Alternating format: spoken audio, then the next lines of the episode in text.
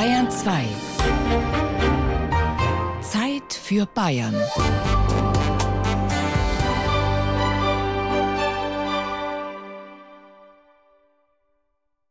I found my three. I've not seen you in here before. This is your first visit to the Europa? Von seinen zwei Jahren Militärdienst leistet Elvis Presley 18 Monate in Deutschland ab.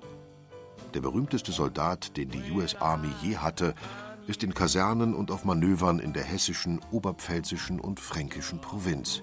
Friedberg, Grafenwöhr, Wildflecken. Im Urlaub zwischendurch macht er Lustreisen nach München und Paris zum Besuch von Nachtclubs und Striptease-Lokalen.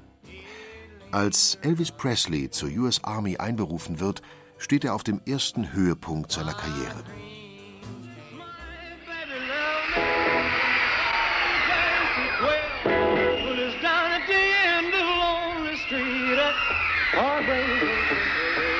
In seiner Zeit bei der Army darf Elvis keine Konzerte geben.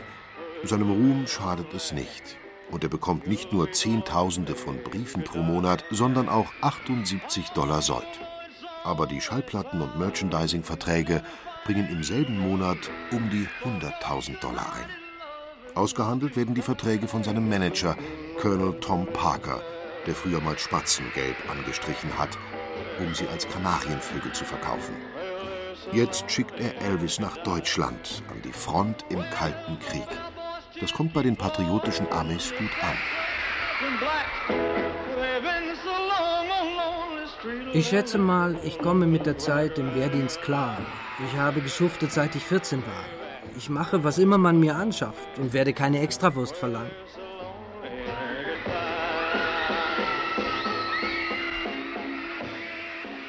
Elvis, was bedeutet das? 8. Januar 1935 bis zum 16. August 1977. Aber gucken wir heute, da wissen wir genau, Elvis lebt wie in seinen besten Jahren. Auch natürlich hier heute auf der Bühne. Wir haben hier einen Elvis-Interpreten, der hat zwei gigantische Preise gewonnen, weltweit als bester Elvis-Interpret. Und er nennt sich Dr. King Size, weil er Doktor ist. Aus der Nähe von Altöttingen, also aus Bayern. Altöttingen heißt es so. Dr. King Size, auf die Bühne bitte. Well, this is my baby has left me a fine place to dwell. It's shiny and lonely street of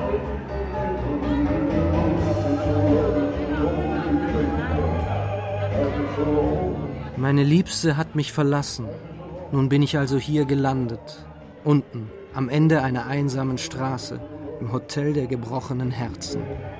Ich bin so einsam. Ich könnte sterben.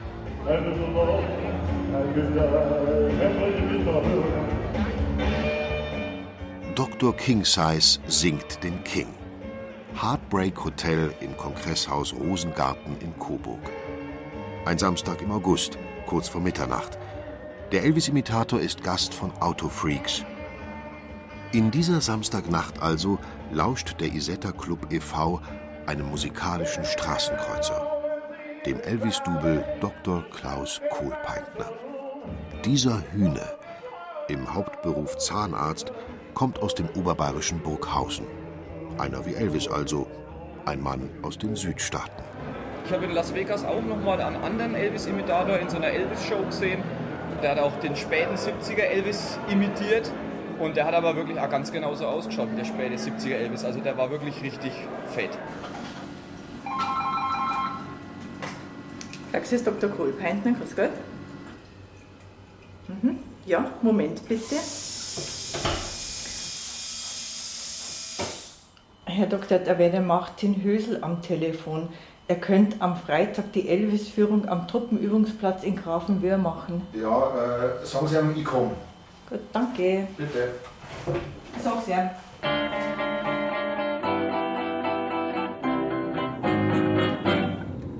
Das ist jetzt die Strecke nach Camp Algier. Camp Algier sind die zwei größten Truppenlager, die Anfangs der 50er Jahre gebaut wurden. Und in die fast 20.000 Soldaten reinpassen würden. Wir sind in Bayern der elftgrößte Arbeitgeber. Für die Bevölkerung hier in der Oberpfalz ist die Stationierung der US-Streitkräfte eine positive Sache. Als Elvis hier zum Training war, war der Platz schon genauso groß, wie er heute ist. Unter der Nazi-Diktatur hat Hitler ihn ja erweitert auf die heutige Größe von 23.000 Hektar.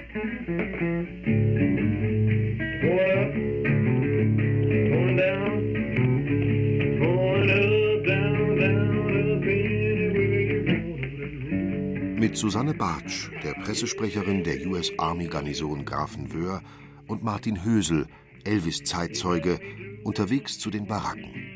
Zu der Nummer 2241. Und zurück in das Jahr 1959. Zu einem Morgen, an dem der junge Martin Hösel hier am Arbeiten ist. Denn seine Eltern haben ein großes Malergeschäft und den Auftrag, fast alle Unterkünfte des Truppenübungsplatzes von Grafenwöhr zu streichen. Diesem Morgen ist in einer der Baracken laute Musik zu hören, woraufhin Martin Hösel ans Fenster klopft. Woraufhin die Tür aufgeht und Elvis Presley herauskommt. Woraufhin Martin Hösel ziemlich blöd schaut, wie er selbst sagt, aber sofort beeindruckt ist.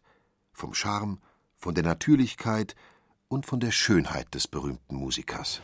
Dann sagt er, ja, ich kann jederzeit kommen, wenn er da ist. Er war dann nicht immer da. Die waren ja auf Manöver, da waren sie aus. Und ich wollte das für meine Schwägerin, das Autogramm, ja, für mich. Und dann bin ich natürlich wieder hergegangen und habe mir fast 20 Autogramme, sowas werde ich gehabt haben, die alle am Mädchen gegangen sind. Eins habe ich behalten. In Grafenwöhr muss sich der King im Jeep durch den Oberpfälzer Winter quälen, mit offenen Fenstern, damit keine spiegelnde Scheibe dem bösen Feind ins Auge fallen kann. Panzer, stopp! Geschütz fertig machen! Weißes Haus! Ziel weißes Haus! Feuer! Abfeuern! Elvis ist eine heiße Waffe im Kalten Krieg. Nachdem der King bei der Army ist, schnellt in den USA die Zahl der Armeeeintritte um 25 Prozent in die Höhe. In der Jungen Welt, dem Presseorgan der Freien Deutschen Jugend der DDR, ist 1958 zu lesen Für einen Atomkrieg brauchen Sie Menschen, die ihn führen. Solche, die das geistige Niveau des Elvis Presley zum Vorbild nehmen, sind, so hoffen die Herren, auch dumm genug, den Mordbefehlen zu folgen. Es gibt einen VOB, das heißt der vordere Beobachtungsposten, der Artilleriebeobachtungsposten am Schwarzenberg. Das ist ein Turm, der heute nicht mehr begehbar ist. Und da ist ein Stein, da haben sie sich überall reingemeißelt. Ein Stein Elvis GI. Aber ich möchte nicht die Hand ins Feuer legen, dass es auch vom Elvis ist, weil ich habe es nicht gesehen, dass er es gemacht hat. Elvis GI. Sense? Eine Stunde später im Oberpfälzer Kultur- und Militärmuseum von Grafenwöhr. Martin Hösel führt durch die Elvis-Ausstellung, konzipiert von Olaf Meiler, der von Elisabeth Stefaniak erzählt, dem Beutestück von Elvis. Die hat Elvis also im Kino kennengelernt. Die hat richtig versucht abzupassen, ihr Idol, und hat dann einen seiner Freunde gefragt, ob er ihr Autogramm bringen kann. Und er hat sie dann gleich mitgenommen zu Elvis, hat sie neben Elvis gesetzt und da hat sich eine dauerhafte Freundschaft entwickelt. Ist nach Amerika mitgegangen als eine Sekretärin, war dann speziell auch für die deutsche Fanpost zuständig und hat später einen von Elvis Freunden geheiratet. Praxis Dr. Kohlpeintner, grüß Gott. Mhm. Ja, Moment bitte. Herr Doktor, da ist der Peter Heigl am Telefon, der die Elvis-Ausstellung im Museum macht. Sie könnten morgen kommen. Da wären ein paar Elvis-Experten da. Ja, sagen Sie ihm, ich komme. Ja, sag ich. Danke.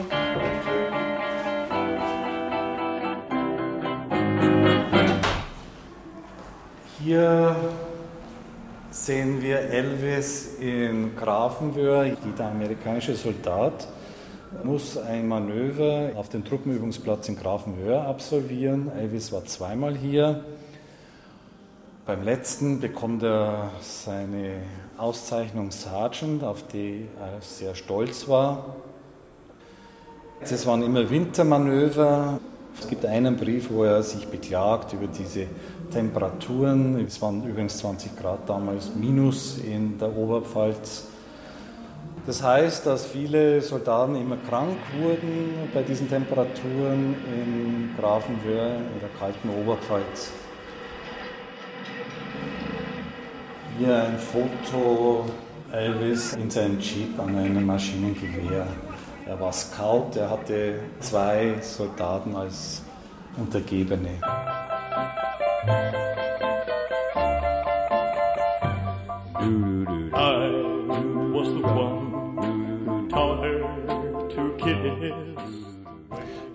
Die Szene, als gerade Elvis mit Juliet Prowse in die Gondel steigt. Das ist bei Rüdesheim aus dem Film GI Blues, deutscher Titel Café Europa. Helmut Rademacher, Elvis-Multiplikator. Elvis Presley Gesellschaftgründer, Elvis Fanclub-Gründer, Elvis Plattenproduzent, Elvis Magazinverleger, Elvis Gedenkveranstalter. Wenn man so leben muss, wie Elvis gelebt hat, nachts auf sein, tagsüber schlafen, doch sehr viele Konzerte geben, also bis zu 200 Konzerte im Jahr, oft zwei, drei Konzerte am Abend oder pro Tag, dann ist das schon ein anstrengendes Leben.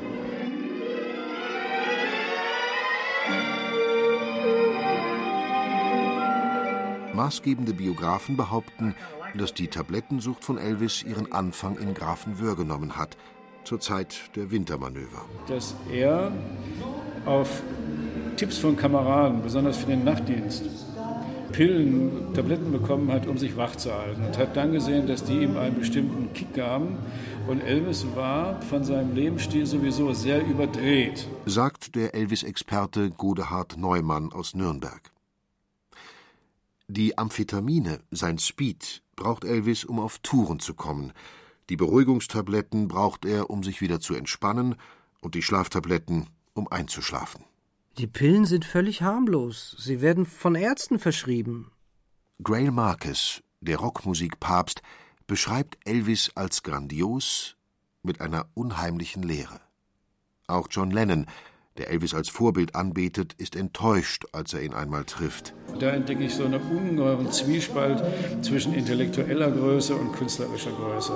Offensichtlich war er wirklich in erster Linie ein emotionaler Stilist, aber kein reflektierter Künstler, der für sich eine Vision gesehen hat. Praxis Dr. Kohlpeintner, grüß Gott. Mhm. Ja, Moment bitte. Herr Doktor, da ist eine Frau Dagmar Hube aus Regensburg am Telefon. Die bildet mit ihrer Tochter den kleinsten Elvis-Fanclub in Deutschland. Sie könnte am Samstag eine kleine Führung durch ihre Wohnung machen. Ja, sagen Sie, ich komme. Gut, sage ich ja, danke. Bitte.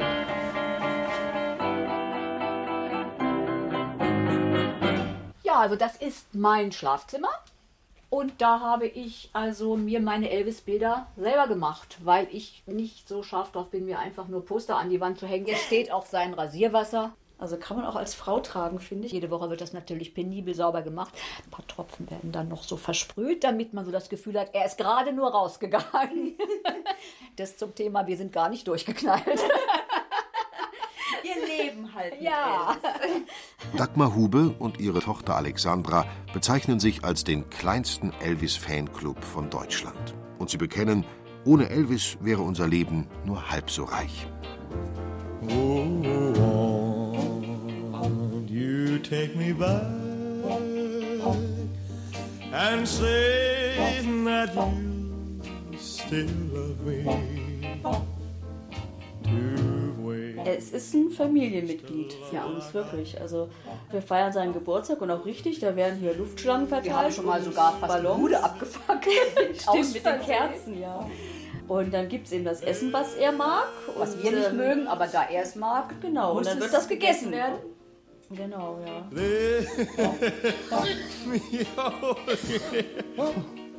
Elvis mochte am liebsten gerösteten Schinken, gebackene Eier, Chili ohne Bohnen, Wiener Würstchen, getoastetes Weißbrot und Erdnussbutter oder Bananensandwiches. Gerichte, die im Hause Hube am 8. Januar, am Elvis Geburtstag, nachgekocht werden. Also das Schlimmste, was wir da mal hatten, war diese ähm, Cola mit Vanilleeis. Also das, das war möchte ich abartig. jetzt nicht unbedingt nochmal wiederholen. Aber Praxis Dr. Kohlpeintner, grüß Gott. Mhm. Ja, Moment bitte. Herr Doktor, da ist der Herr Andreas Roth am Telefon, der das Buch geschrieben hat, Elvis in München. Er sagt, dass die Vera Tschechowa jedes Gespräch über Elvis verweigert. Ich fahre trotzdem nach München. Ist gut, sage ich, danke. Bitte.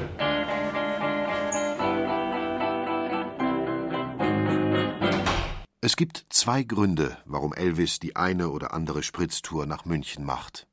Die Striptease-Lokale, die im prüden Amerika tabu sind, und die Jungschauspielerin Vera Tschechowa, an der er heftig interessiert ist. All the words that I'll ever know. Ja, ich war furchtbar verliebt in die Vera und es war das süßeste Mädchen, das ich in Deutschland kennengelernt habe. Aber du weißt ja, Gesteht Elvis dem späteren Hollywood-Reporter Thomas Bale. du weißt ja, ich will eine Jungfrau heiraten.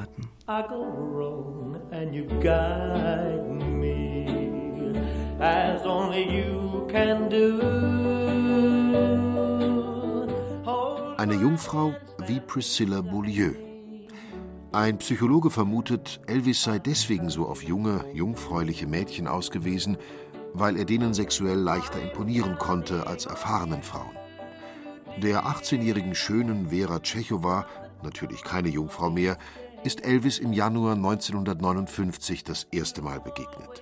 In einem Frankfurter Krankenhaus bei einem pressewirksamen Besuch des an Kinderlähmung erkrankten sechsjährigen Stephen Marquette. Daraufhin will Vera Tschechowa Elvis in Grafenwöhr besuchen. Martin Hösel war zufällig vor Ort. Ich habe es damals erlebt, wie Tschechowa hier war und die wollte ja unbedingt zu Elvis und ich war da zufällig an der Wache gestanden und die haben sie nicht reingelassen. Die war erbost, die konnte das nicht fassen, dass sie nicht rein darf. Sie haben Elvis total abgeschirmt. Es konnte niemand an ihn ran. I'm counting on you, dear. From the dawn Zwei Monate später kommt Elvis zu Vera nach München. Man macht Ausflüge und schaut sich im Kino zwei Filme an, mit Vera auf der Leinwand. Der Arzt von Stalingrad und noch minderjährig. Am 4. März 1959 treffen sie sich mit Toni Netzle, damals Schallplattenagentin für Polydor und später Wirtin vom Alten Simpel. Können wir wohin gehen, wo es nackte Mädchen gibt? fragt der schüchterne Elvis. Ich habe nämlich noch nie nackte Mädchen gesehen. Toni Netzle ist so naiv, das zu glauben. Und sie gehen ins Moulin Rouge in der Herzog-Spitalstraße. Obwohl Elvis und seine Freunde im Elternhaus der Vera Tschechowa in der Freseniusstraße in Obermenzing übernachten, wird aus der Liebelei der beiden nichts Ernstes. Sie werden sich nach diesen drei Tagen nie wiedersehen. Juni 1959 ist Elvis zum letzten Mal im Moulin Rouge. Er hatte wunderschöne melancholische Augen mit langen Wimpern, ein ganz zartes Buberl, sagt die ehemalige Bardame Inge Brandenstein. Elvis erzählt ihr im Moulin Rouge auch ganz Privates. Ich habe große Sehnsucht nach Zuhause und nach meiner Mama. Nach meiner Mama, die tot ist. Den Verlust kann Elvis sein ganzes Leben nicht verarbeiten. Dieses Leben endet am 16. August 1977 tragisch und einsam. Elvis Körper, seit Jahren schon fett und aufgedunsen, ist von der permanenten Überdosis Tabletten nun endgültig zerstört. Elvis Leiche wird auf dem Boden seines Badezimmers in Graceland gefunden.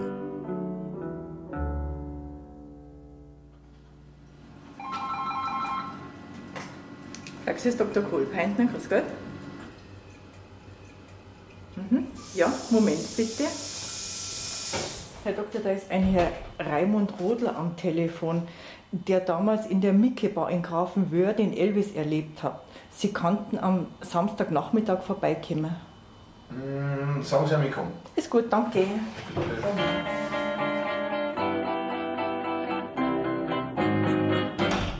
Das ist der Flügel, auf dem Elvis in Grafenwöhr in der Mickey gespielt hat. Am letzten Tag, bevor er Grafenwöhr verlassen hat. Die Mickey Bar in Grafenwöhr gibt es seit 1991 nicht mehr. Das Haus ist heute Sitz einer Kirchengemeinde. Die Sünden von damals werden jetzt also abgegolten. Elvis, das war ein Schnitzelfan. In der Früh hat dann meine Mutter noch meistens zwei Schnitzel-Sandwich gemacht. Und Abend ist das Erste, was er reingekommen ist, hat er sein Schnitzel gegessen mit seinem Vater. Ich habe gesagt, iss halt mal was anderes. Nein, er will Schnitzel. Und am letzten Tag wollten sie bezahlen, was das kostet. Hat meine Mutter gesagt, äh, ich verlange nichts, ich kann nichts verlangen, ich verlange einfach nichts. Dann hat er gesagt, gut, er spielt fürs Personal, aber bitte keinen Fremden, kein Foto und kein Tape. Elvis hat nie ein Konzert außerhalb Amerika gegeben. Nur in Ottawa, Vancouver und Montreal. Der durfte nicht, der hatte einen sehr strengen Vertrag mit der RCA. I happen to see. So kommt es, dass die Mickey Bar in Grafenwöhr in die Geschichte der Rock'n'Roll-Musik eingeht. Als Ort des einzigen, quasi verbotenen Elvis-Konzerts in Europa. Ein Konzert in exklusivem privatem Kreis. Dabei hätte es Elvis durchaus darauf anlegen können, eine feuchtfröhliche Militärzeit zu haben und als musikalischer Truppenentertainer durch die Kasernen zu ziehen. Aber sein Manager will ihn als einfachen Soldaten präsentieren, als einen, der sich wie alle anderen schmutzig macht. Ein genialer Coup des geschäftstüchtigen Colonel Parker. Die patriotischen Amerikaner sind hingerissen. Die Chance, sich durch die Zeit bei der Armee unabhängig zu machen, ein selbstbestimmter und selbstbestimmender Mann zu werden, hat Elvis nicht genutzt. Er lässt sich weiter vereinnahmen von seinem allgegenwärtigen Clan, von seinem omnipotenten Manager, vom gefräßigen Showbusiness. Um sich gegen all das aufzulehnen, fehlt ihm die Kraft, der Mut, die Intelligenz. Und hat er nicht Erfolg? Mit seinen Filmen, in denen er nicht wie einst ersehnt trotzige James Dean und Marlon Brando-Typen spielt, sondern harmlose Figuren, und mit seinen Love-Songs, bisweilen an der Grenze zur Schnulze, erobert er nun auch die breite Masse. Der scheinbar selbstlose und treue Dienst am Vaterland hat sich gelohnt. Der brave Soldat Elvis Presley wird zum Liebling der Nation. Vergessen ist der teuflische Hüftschwung. Befriedet sind nun alle bigotten und patriotischen Yankees. Elvis ist jetzt All-American Boy. Die Rebellion ist Geschichte. I found my Elvis ist auch nach seiner Rückkehr nach Amerika die Marionette des Managers und bedient bereitwillig den Markt. Privat bleibt er das ewige Kind, das mit Mädchen, Waffen und Cadillacs spielt. Nur lutscht dieses Kind keine Bonbons, sondern schluckt einen von Jahr zu Jahr teuflischeren, am Ende mörderischen Cocktail von Pillen. I like this song. Wenn Ihnen dieser Podcast gefallen hat, dann gefällt Ihnen vielleicht auch Mythos Bayern, der Bayern 2 Podcast zur Landesausstellung 2018 mit Gerald Huber. Mythos Bayern finden Sie unter bayern2.de slash podcast und überall, wo es Podcasts gibt.